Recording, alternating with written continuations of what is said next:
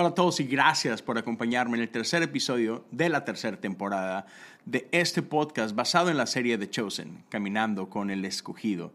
El día de hoy es este episodio que tiene por nombre Médico, cúrate a ti mismo y es un gran episodio. Ah, hay, una buena mezcla de, tensión, eh, diversión y enojo y vamos a ver este este episodio que es inspirado por el pasaje que encontramos en Lucas 4. Um, y es para que rápido te puedas posicionar en, este, en esta escena, en este episodio, cuando Jesús lee el rollo de Isaías delante de la sinagoga. Y al principio todo increíble, pero luego lo, quieren matar al final de esto. Y, vamos a hablar un poquito de esta tensión. Como, como sabes, no, no, en este podcast no solamente hablamos del episodio como tal, de las escenas que nos presenta, pero un poco de las conversaciones que tiene el director y creador de la serie con, con su grupo de consultores, con estos teólogos que, que él todo el tiempo está, sabes, checando con ellos, esto tiene sentido, no tiene sentido, qué piensas de aquí. Y me encanta porque cada uno de esos consultores representa ah, una, una tradición grande en la fe cristiana. Tiene uno de sus consultores es un, es un sacerdote católico, otro es un, un, pastor evangélico y el otro, no sé qué nombre tiene como tal, rabí probablemente, él es un judío mesiánico, entonces ya, es una buena mezcla, es un buen balance de estas tres tradiciones. Ah, y las conversaciones tienden a ser mucho, muy buenas, profundas. Y entonces quiero hablarte un poquito de esto, ¿no? de, de, estas dos cosas, de la serie como tal, sí, pero también de lo que hay detrás, de lo que había en el corazón del creador de la serie cuando está desarrollando el episodio y demás. ¿no? Entonces, en este episodio empezamos con, con una celebración.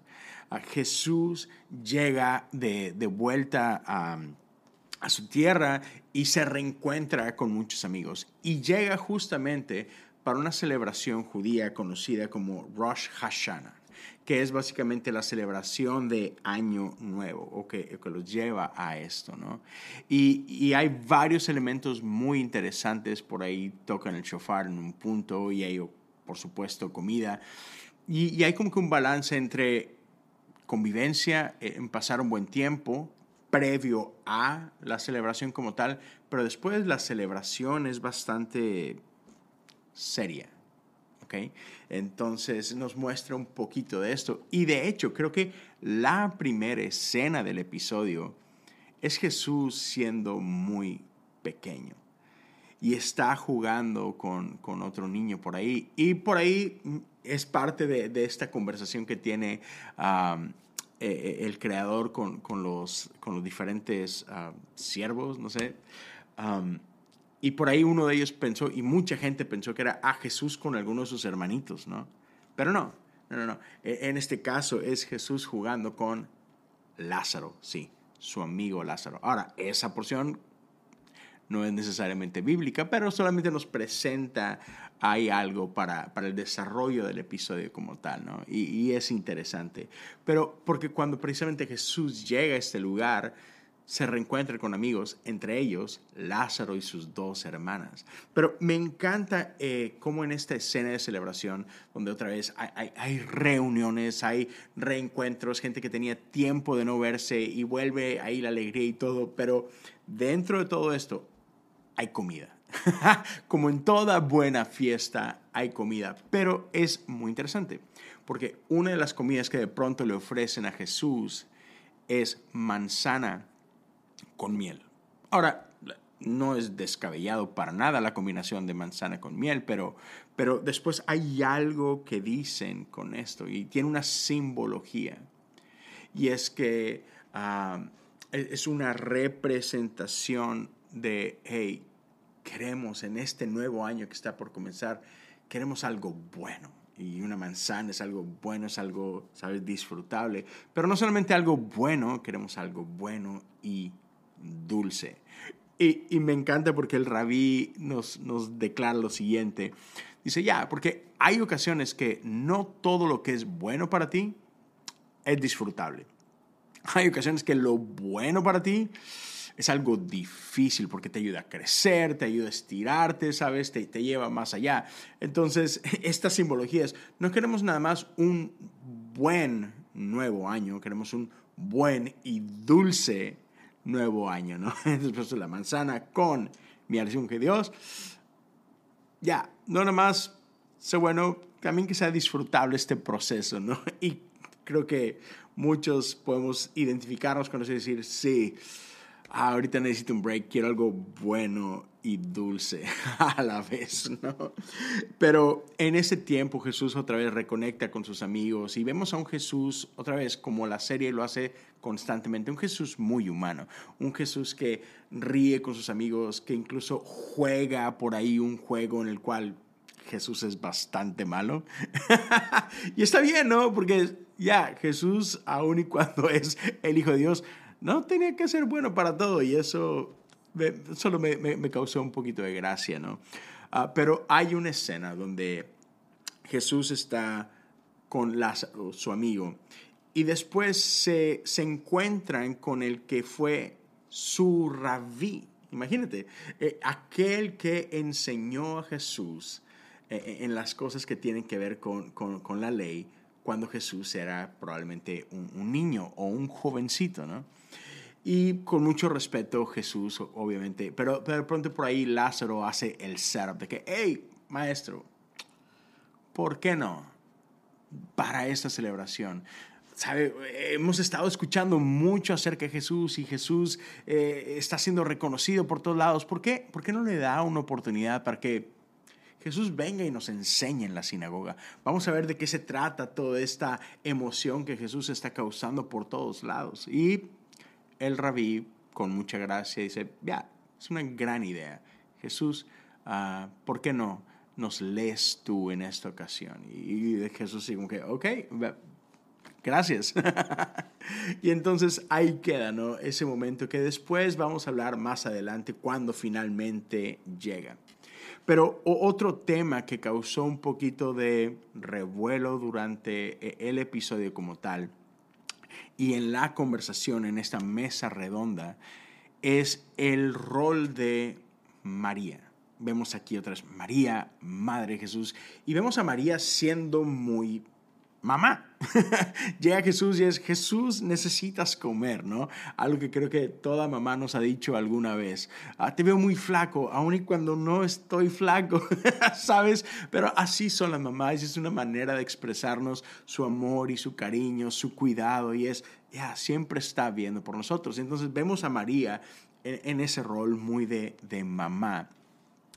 Y me llamó la atención como ah, en la mesa redonda, ah, Dallas, que es el director, pone el tema sobre la mesa y dice, a ver, hay mucha gente que a lo largo de la serie ha celebrado el cómo presentamos a María y cómo presentamos la relación entre María y Jesús, Jesús y María.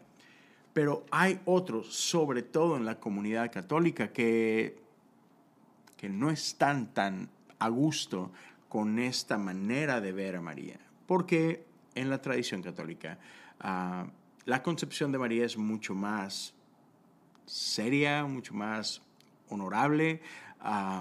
entonces le pregunta al padre, ¿cómo, ya, ¿cómo lo ves tú? O sea, entendemos que aún si alguna vez has sido una iglesia católica o si hay católicos aquí viendo o escuchando, ya, María eh, tiene una posición de mucha honra dentro de la iglesia católica puedes ver las imágenes, ya sea eh, en, cuadros o, las diferentes esculturas. Y María es muy solemne, ¿no? Y todo lo que gira alrededor de María está acompañado de esta solemnidad, de este respeto, ¿no? Y incluso uh, Dallas Jenkins hace mención a, este halo que normalmente aparece por ahí eh, sobre la cabeza de María. Entonces, otra vez, hay, hay algo ahí de mucho respeto. Y, sin embargo, eh, el padre que lo acompaña a la mesa dice, ya, es que ambas cosas son ciertas. Sí, María es la Madre de Dios y otra vez en la tradición católica hay mucho respeto y hay mucha honra alrededor de ello, pero María también fue una mamá judía. y no podemos olvidarnos de esa humanidad de María, ¿no? de, de, de ese aspecto de, de, su vida. María era una mamá y María era una mamá judía. Y las mamás judías son muy, ya, tienen algo muy especial que las identifica, ¿no? Otra vez esta esta sobreprotección, esta admiración que tienen las mamás sobre sus hijos y cosas por el estilo, ¿no? Entonces, ah, no, no podemos dejar de lado ese aspecto otra vez tan normal y tan hermoso en la relación entre María y Jesús. Jesús, el Hijo de Dios, María, la Madre de Dios, pero ambos 100% humanos.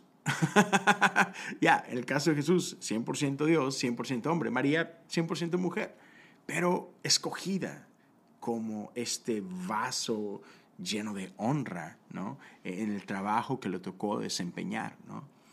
Entonces, esto da pie en la conversación a la diferencia que hay en el entendimiento en el mundo evangélico y en el mundo católico respecto a a, María como madre. María como madre de Jesús solamente o María tuvo más hijos. Entonces por ahí tocan un poquito este punto.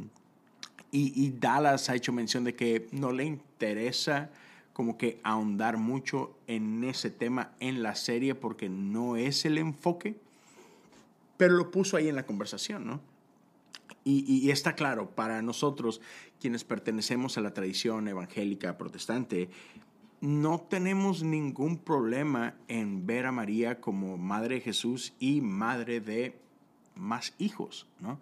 Ah, cuando la Biblia nos dice que, que María y José no se conocieron sino hasta después del nacimiento de Jesús, nosotros entendemos de un aspecto íntimo, un aspecto sexual eh, en el lenguaje utilizado, ¿no? Nosotros eh, entendemos que ya después de Jesús seguramente María y José tuvieron relaciones sexuales y no es descabellado pensar que tuvieron más hijos, ¿no? Ah, por ahí la Biblia llega a mencionar a María y a sus hijos o a María y a los hermanos de Jesús en, en algunos lugares, ¿no? Y nosotros lo tomamos como tal, de que ya, llegó María con el resto de sus hijos, ¿no? los hijos que concebió con, con José. Y otra vez, para nosotros no tiene ningún problema.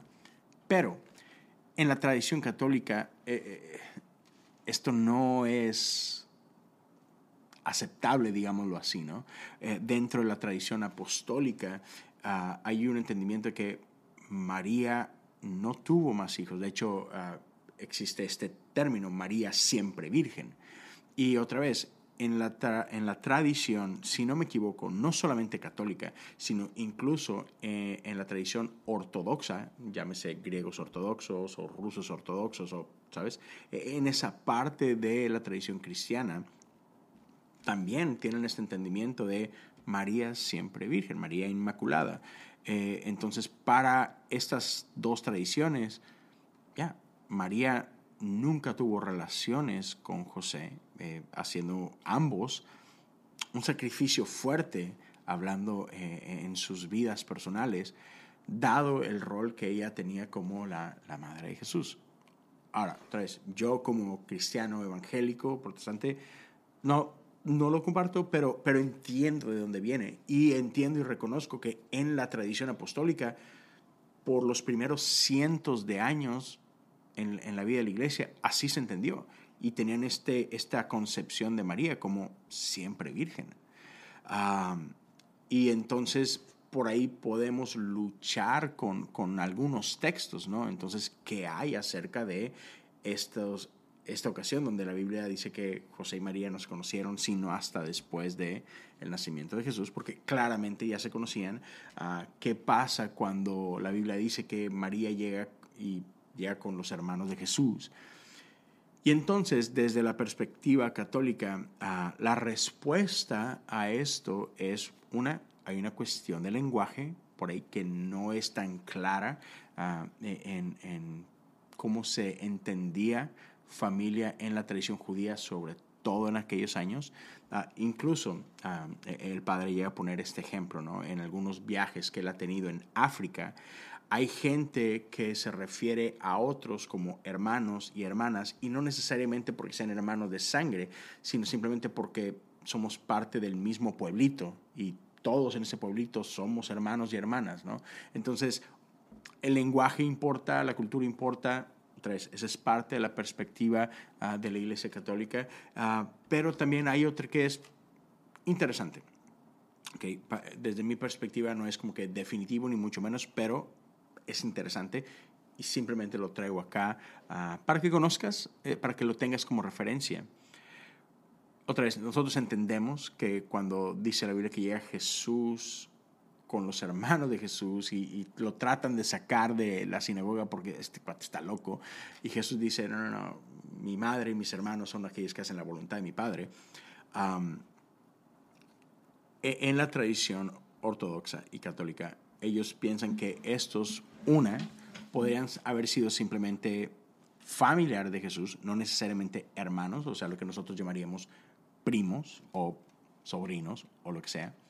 Pero también existen otras dos teorías de estas dos tradiciones. Una es que podían haber sido hijos adoptivos de José y de María, que en parte de, esta, de este carácter que ellos tenían, de esta generosidad que ellos tenían, de, este ser buenos cristianos que había en ellos, es de que ah, son gente que veía por los necesitados, ¿no?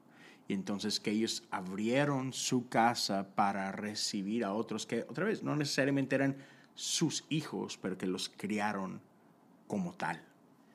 Y otra opción que traen a la mesa eh, estas dos tradiciones es que quizás estos eran hijos de José, quizás de, una, de un matrimonio anterior, pero no eran hijos de María. ¿Sabes? Esto viniendo de, de esta otra cuestión tradicional donde la chica era, María probablemente cuando, cuando termina casándose con José, quizá era una chica de 12, 14 años, y José probablemente era un hombre mayor, de 40 años, hay quienes lo, lo dibujan hasta como un anciano de 60, 80, entonces quizás ponen esto sobre la mesa, que estos hermanos eran, digamos que medio hermanos de Jesús, porque eran hijos de José, más no hijos de María. Otra vez, todas estas cosas no lo sabemos, ¿verdad? Es, tratamos de interpretar ah, el texto de la mejor manera que podemos, pero también es interesante otra vez conocer que hay diferentes perspectivas en las diferentes expresiones y tradiciones de nuestra fe. Y otra vez, yo trato de ser muy respetuoso en ese sentido. Eh, eh, es un es una cuestión que ah, le voy a dar este lenguaje, no es, no es esencial para nuestra salvación. Me, me, encanta esta frase que algunos se la atribuyen a Juan Wesley, hay quienes se la atribuyen a San Agustín y hay quienes se la atribuyen a alguien más, pero, pero que dice así, ¿no? En lo esencial, unidad. En lo no esencial, libertad. Pero ante todo, caridad, amor. Entonces, ¿qué es lo esencial? Son estos son estas cosas que impactan nuestra fe, nuestra salvación de manera directa. Para ser todavía más claro, ¿qué son estas cosas esenciales de la fe? Lo que declaramos en los credos, el credo apostólico, el credo de Nicea. Esa declaración, eso es lo esencial, ¿sabes? El que creemos en un Dios, creemos en un Dios trinitario, creemos que Jesús es el Hijo de Dios concebido de una virgen. Ah, creemos que Jesús vivió, sufrió, murió por nosotros y resucitó al tercer día. E-, esas son cosas esenciales de nuestra fe. Creemos en la resurrección de los muertos y en la vida eterna. Todo lo demás son cosas no esenciales. ¿Bautizamos bebés o no bautizamos bebés? ¿Aplaudimos o no aplaudimos? ¿Nos vestimos de esta forma o de esta otra forma? ¿Sabes? Todas esas cosas que eh, son parte de la vida cristiana, pero podemos llamarlas no esenciales. Entonces, otra vez, no estoy tratando de provocar ninguna pelea, ni polémica, ni mucho menos. Simplemente, otra vez, e, es parte de estas diferentes tradiciones de fe, ¿no? Entonces, eso es algo que me encantó que hablaron por ahí durante el episodio y que me pareció muy bueno, que me pareció mucho, mucho, muy interesante. Pero después retomamos la parte más fuerte del episodio, que es cuando finalmente llega el momento y Jesús está en la sinagoga junto a, su comunidad, la comunidad en la que él creció, rodeado seguramente de amigos con los que creció jugando y fue a la escuela con ellos y sabes y para los que sirvió por gran parte de su vida rodeado de estos papás que ahora son, sabes, quizás abuelos, ¿no? Y gente que él creció respetando. Entonces, aquí está Jesús en la que fue su casa por años.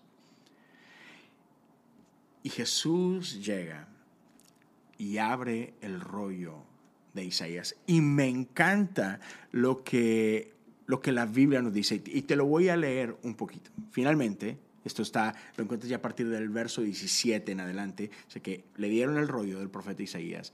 Jesús lo desenrolló y encontró el lugar donde está escrito lo siguiente. El Espíritu del Señor está sobre mí porque me ha ungido para llevar la buena noticia a los pobres. Me ha enviado a proclamar que los cautivos serán liberados, que los ciegos verán, que los oprimidos serán puestos en libertad y que ha llegado el tiempo del favor del Señor. Y Jesús decide parar ahí. Si, si tú lees lo que dice Isaías, hay mucho más, pero ahí se detiene. Y entonces dice que, que toda la gente, esto es lo que dice la Biblia, que todos estaban viéndolo atentamente. Y entonces Jesús continúa y declara la escritura que acaban de oír se ha cumplido este mismo día. Y lo interesante, o sea, no sé cómo recuerdas tú este pasaje, pero muchos pensarían que justo ahí, cuando Jesús dice que se ha cumplido esta profecía, ahí empezaría como que el escándalo y la ofensa, pero, pero no. El versículo 22 nos dice que todos hablaban bien de él y estaban asombrados de la gracia con la que salían las palabras de su boca. Y, había un asombro, pero no un escándalo. Y el asombro era de que, wow, ¿cómo puede ser? ¿No es este el hijo de José? Y entonces Jesús sigue. Y seguramente ustedes me citarán el proverbio que dice, médico, cúrate a ti mismo. Para decirme, haz milagros aquí en tu propio pueblo como los hiciste en Capernaum. Pero les digo la verdad, ningún profeta es aceptado en su propio pueblo. Me encanta lo que sigue. Y, todo esto lo, lo personifican increíble en la serie. Espero que ya hayas visto el episodio. Entonces Jesús continúa y les dice, sin duda había muchas viudas necesitadas en Israel en el tiempo de Elías cuando los cielos se cerraron por tres años y medio y un hambre terrible devastó la tierra. Sin embargo, Elías no fue enviado a ninguna de ellas. En cambio, lo enviaron a una extranjera, a una viuda de Serapeta en la tierra de Sidón. También muchas personas en Israel tenían lepra en el tiempo del profeta Eliseo, pero el único sanado fue Naamán, un sirio. Es aquí donde todos se enojan. Otra vez, no es cuando él está hablando de, wow, sí, ah, el día del favor del Señor está aquí y he venido a liberar a los cautivos. no, no, todo el mundo aplaudió esa parte. La reacción viene cuando Jesús dice, ya, yo sé, nosotros somos los hijos de Abraham. Sin embargo, hay ocasiones que esta gracia, este favor de Dios, pareciera que, que nos brinca y bendice aquellos que tú y yo consideramos indignos. Este favor, esta gracia, también alcanza a los gentiles, a esta viuda que no pertenecía a nuestro pueblo, a este, a este que era nuestro enemigo, a este capitán, ¿sabes? Sirio, Namán, un hombre que venía a pisotearnos y Dios lo sanó a él, habiendo tantos necesitados en, en nuestro pueblo. Y wow, fue eso lo que provocó la furia de todos. Y me encanta otra vez cómo en la serie vemos la reacción y vemos la indignación y vemos la tensión que eso provoca en el lugar, porque a veces podemos leer esto y en, en, en 20 segundos nos saltamos de versículo y ya estamos en otra historia. En este caso sigue cuando Jesús expulsa a un demonio. Ya, podemos pasar esto otra vez en 20 segundos, 30 segundos y nos olvidamos de esto. Pero la serie nos planta ahí en la escena y nos deja ver la tensión y nos deja ver cómo eso, eso provoca algo. O sea, creo que a veces olvidamos que, que Jesús estaba en carne y hueso ahí frente a ellos y que Jesús con sus propios ojos podía ver la reacción de todos. Esos que unos minutos antes estaban de que, wow, wow, con razón Jesús está en boca de todos allá en Israel. Wow. No me lo esperaba, ¿sabes? Y, ese, yeah, bien Jesús, de pronto se transforma en un... En, dientes crujiendo y en miradas duras y, y en puños cerrados. Y se nos olvida que ahí estaba María. Ahí estaban los amigos de Jesús familiares de Jesús. Y, ya, ok, ¿qué crees que provoca eso en ellos? Sobre todo cuando, cuando las implicaciones son tan fuertes porque empiezan a acusarlo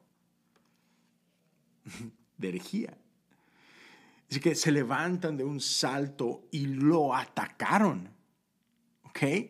Lo atacaron enfrente de todos y lo llevaron a la fuerza hasta el borde del cerro sobre el cual estaba construida la ciudad y querían arrojarlo por el precipicio.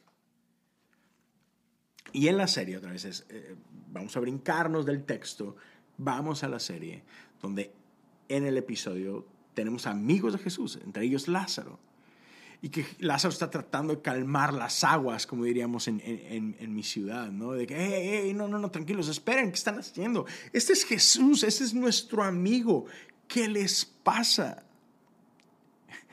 Y me encanta cómo en la serie conectan esto, porque otra vez Jesús regresa a su pueblo. Y, y la lógica es de, ¿recuerdan todos aquella ocasión cuando Jesús convierte el agua en vino en Canaán? Probablemente es, esa persona, esa pareja, estaba aquí presente en la sinagoga, porque era alguien de su pueblo, es alguien que conocían él y su familia. Por eso fueron invitados a la boda. Entonces, otra vez, no es nada descabellado el pensar de que todos esos que fueron bendecidos durante esa boda, incluida la pareja y la las familias de esta pareja, estaban ahí presentes. Y los mismos que celebraron este milagro de eh, el agua convirtiendo en vino, ahora lo quieren matar por lo que acaba de decir. Y puedes imaginarte por un momento el terror en, en la cara de María. Ya. Pero al menos en la serie vemos por un momento a, Jesús hablar con su amigo Lázaro y susurrarle algo al oído y no tenemos idea qué es lo que dice porque solo es un susurro, pero Lázaro pasa de, de, querer detener todo eso a simplemente decir, ok, ok, y dejar que pase lo que tenga que pasar, ¿no? Y vemos a María angustiada y demás y finalmente se llevan a Jesús ahí, al borde del precipicio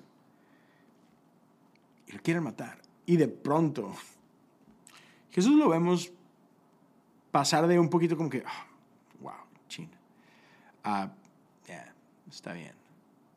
Y de pronto vemos a Jesús que empieza a caminar. Y cuando alguien medio se empieza a parar, como que tratando de tener a Jesús, Jesús le dice, no, no es así y no es ahora. Y Jesús se va. Jesús simplemente pasa. Y el verso 30 lo dice, pero él pasó por el medio de la multitud y siguió su camino. Y me encanta la explicación que el rabí trae a la mesa. Y es que él dice, ya, esto que acaba de pasar no es legal. Ya, es simplemente una turba enardecida pero nadie de ellos tiene la autoridad para ejecutar a Jesús. En la serie, y esto no está en el texto, pero en la serie, cuando, cuando le empiezan a, decir a Jesús, tú no, tú, no puedes decir esto, esto es, esto es blasfemo. Llega un punto que llevan a Jesús, otra vez en la serie, a decir esta expresión, porque alguien le dice, no, no, no, pero es que la ley, y Jesús dice, yo soy la ley de Moisés. Y ahí, ¿sabes? Explotan. Y está muy interesante porque podemos leerlo de, de, diferentes maneras esto. Y es que Juan nos dice que Jesús es el verbo. Jesús es la palabra de Dios. La ley fue dada por Dios. Entonces podemos comparar a la ley con la palabra de Dios. Y Jesús le está diciendo es, hey, yo soy, yo soy esto. Pero, pero podemos ir más allá y extender esta analogía. Es, ¿qué es la ley sino autoridad? Y Jesús diciendo, no, no, no, yo soy la autoridad. Ya, esta es la autoridad que te fue dada por mi Padre. Yo soy la autoridad. Ya. Hay, hay una autoridad más grande que esta. Ese soy yo.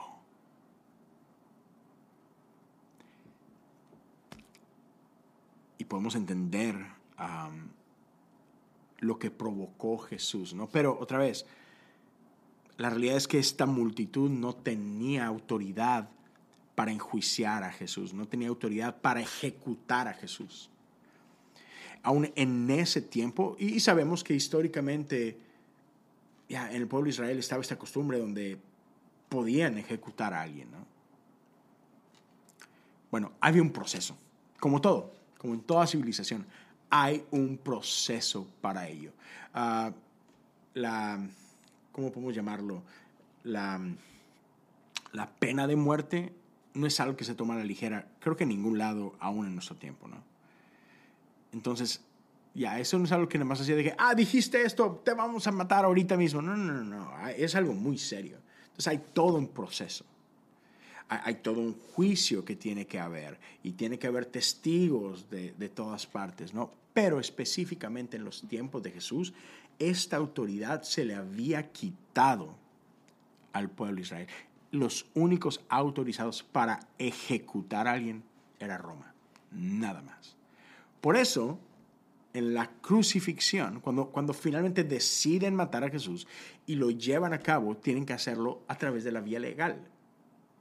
No fueron ellos quienes sacaron a Jesús y lo mataron. No, tuvieron, tuvieron que llevarlo delante de Roma. Por eso comparecen ante Poncio Pilato. Sí, hubo primero un juicio entre los judíos, sabemos que llevan a Jesús con el, con el sacerdote, pero después de ahí, una vez que ellos dicen, sí, sí, tenemos los elementos suficientes para, para matarlo, bueno, tenían que ir con Roma a pedir permiso.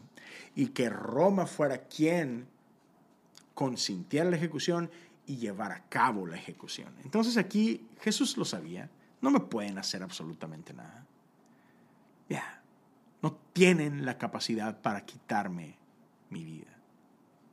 Entonces Jesús simplemente camina y parte la multitud. Pero hay otra cosa que creo que es muy importante hablar acá. Porque históricamente en la era moderna creo que ha habido un, una señalización muy injusta hacia los judíos de parte de los cristianos. Vemos a los judíos como los malos del cuento.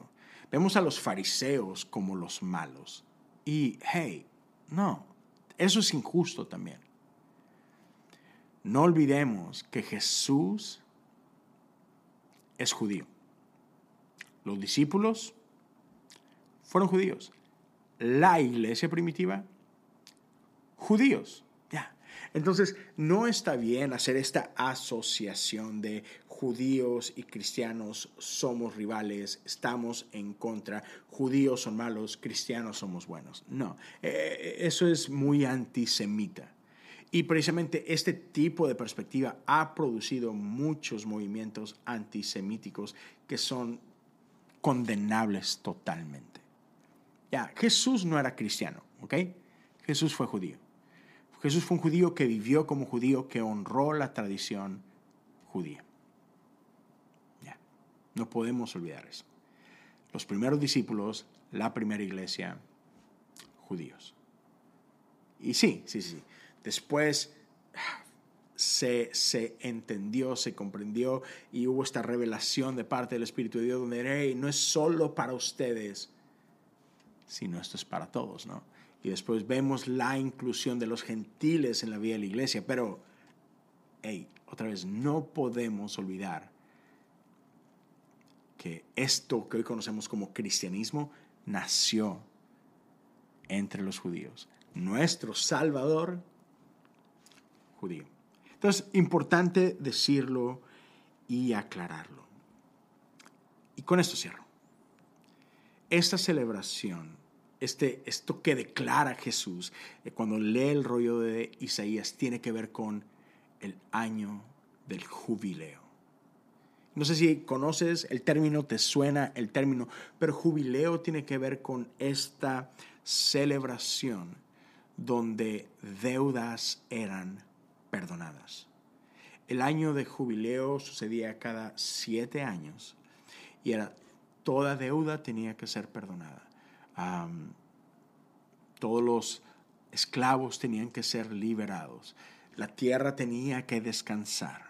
Muchas cosas más. Es, bastante extensivo, pero, pero Jesús viene a dejarnos en claro algo. Ya no, no, no vengo a perdonar sus deudas económicas.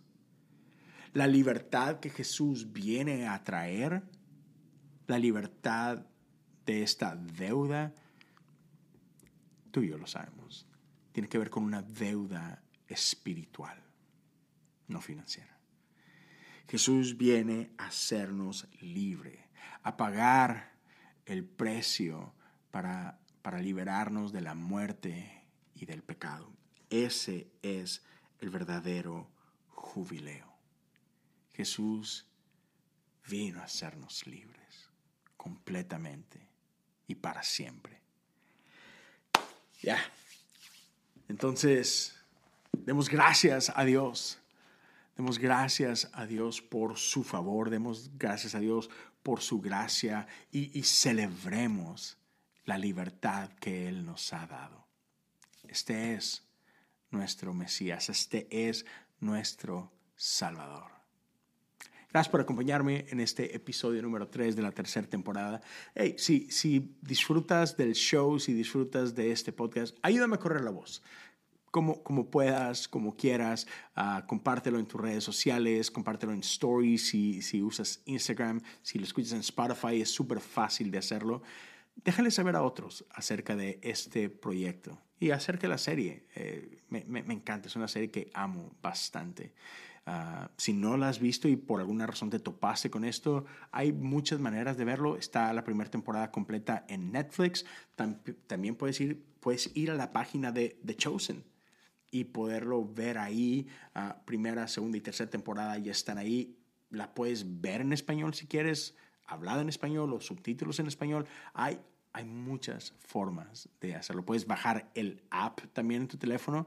Este, entonces ya, gracias por acompañarme una vez más y te dejo con esto último. Si tú quieres ser parte de la comunidad de Patreon, uh, puedes hacerlo. Solo ve a patreon.com diagonal cosas comunes Y en esta comunidad ah, hemos estado este año sacando episodios exclusivos que tienen que ver con el tema de la oración. oración es mucho más que pedirle a Dios. Claro que podemos pedir a Dios, pero si vemos la oración solo como eso, estamos, ah, nos estamos perdiendo de mucho. Entonces, Ah, quiero invitarte a que vayas por allá. Hay, hay grandes episodios por ahí. A cada mes hacemos un Zoom. En el mes de septiembre vamos a tener dos diferentes Zooms. Uno el 13, en un par de días. Y vamos a tener otro el día 30. Espero que puedas acompañarme, puedas estar por ahí. Entonces, ya, puedes apoyar desde un dólar al mes o cinco dólares al mes o lo que Dios ponga en tu corazón. Gracias a todos los que ya apoyan y son parte de esto. Nos vemos pronto en el Zoom. y si tú, otra vez, no eres parte, Espero que lo consideres y puedas unirte también a esto. Cuídense mucho y espero que nos veamos muy pronto con el episodio número 4 de la tercera temporada de The Chosen. Dios te bendiga.